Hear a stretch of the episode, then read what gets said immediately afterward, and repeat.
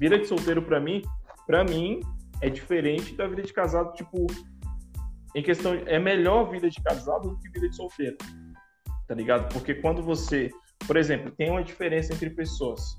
Tem pessoas que absorvem energias muito fácil, tem pessoas que são indiferentes. Isso é uma coisa que não é físico, fisicamente explicado, mas existe. Tem pessoas que você fala um bagulho, a pessoa absorve. Tem pessoa que, foda-se, tô nem aí que você tá falando. Isso é absorver energia, a palavra é energia.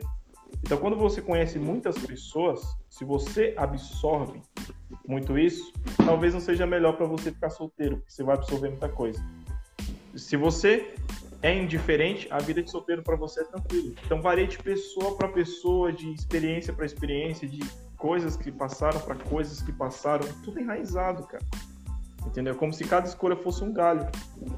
E aí você, cada momento você vai para um lado do galho até chegar no que seria um fruto, tá ligado? Então, tipo, é de pessoa para pessoa. Tem gente que é o melhor, melhor momento para casar é agora, tem gente que é muito cedo e tem gente que é muito tarde. Isso é muito indiferente.